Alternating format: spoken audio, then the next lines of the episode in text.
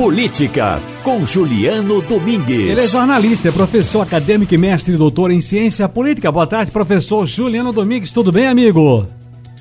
Boa tarde, Ciro, a você, tudo bem? Boa tarde aos ouvintes que nos acompanham. Tudo jóia. Olha, após decisão do Supremo Tribunal Federal, STF, o Senado deve instalar uma comissão parlamentar de inquérito para apurar possíveis ações e omissões do governo federal no combate à pandemia.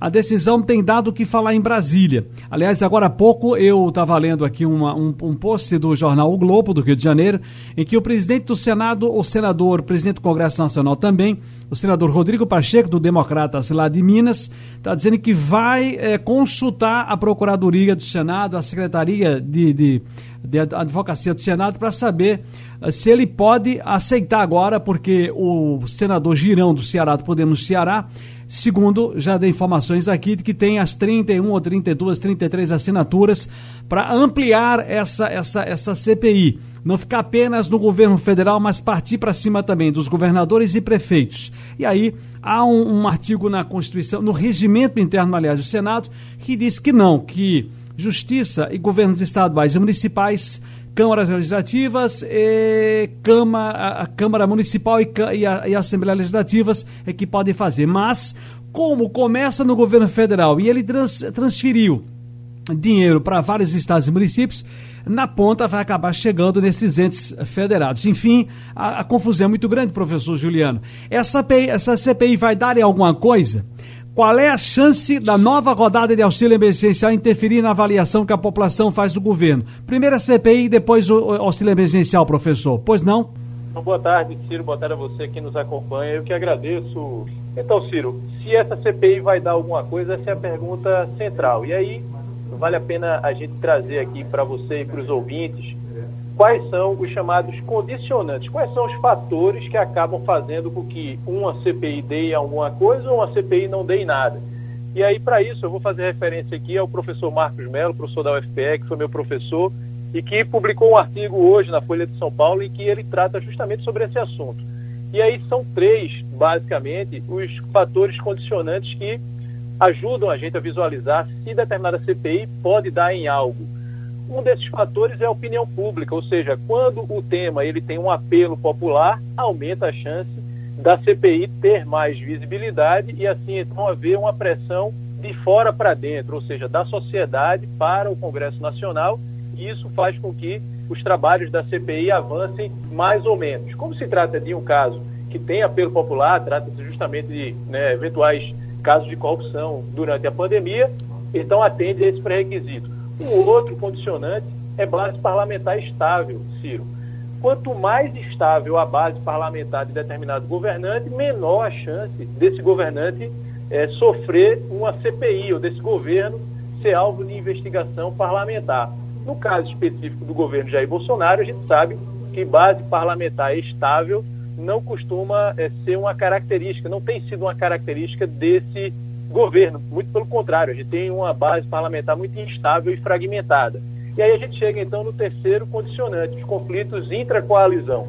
Então, quanto mais coesa a coalizão, ou seja, o conjunto de partidos que apoiam o governante, menor a chance de haver uma CPI que comprometa né, a imagem do governo.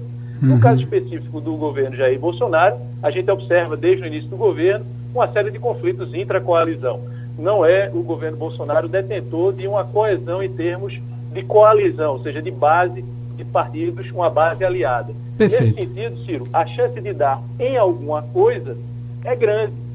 Ou seja, a partir da perspectiva do governo eh, Jair Bolsonaro, não é um bom negócio que essa CPI ela ocorra. Uhum. A partir da perspectiva da oposição e daqueles grupos que, né, até de maneira não organizada, se opõem ao governo Jair Bolsonaro, há uma oportunidade para que essa CPI ocorra. E aí, não por acaso, a gente observa uma movimentação do governo, como, por exemplo, essa movimentação no sentido de incluir prefeitos e governadores, com, como reflexo justamente do entendimento de que o momento para o governo não é bom para uma CPI. E aí, a gente sabe né, que quando uma CPI ela é muito ampla, aumenta a chance de não dar em nada, Ciro. O professor, a gente já falou sobre a segunda, eh, o tempo aqui correu, mas eu queria voltar apenas para dizer o seguinte: ah, muito embora a gente tenha avaliado isso semana passada também, e muito bem avaliado com o seu colega professor Lavareda, aqui na, na Rádio Jornal, que a chance dessa nova rodada de auxílio emergencial sim mexer de alguma forma, interferir de alguma forma ou não na avaliação que a população faz do governo. Dinheiro chega, dinheiro dá aliviada, mas dessa vez o dinheiro é menos, o dinheiro vem menos. O pessoal esperou demais, ficou esses três meses aí na situação difícil. O senhor ainda acredita que, que ainda mexe um pouco mais? Apenas para fechar aqui e dar um crédito também, a informação que eu li com relação às, às, às assinaturas para ampliar a CPI para governadores e, e prefeitos do senador Girão lá do Ceará, eu estava lendo aqui no blog de Jamildo, que ele também postou para a gente agora há pouco aqui. Mas é o auxílio emergencial.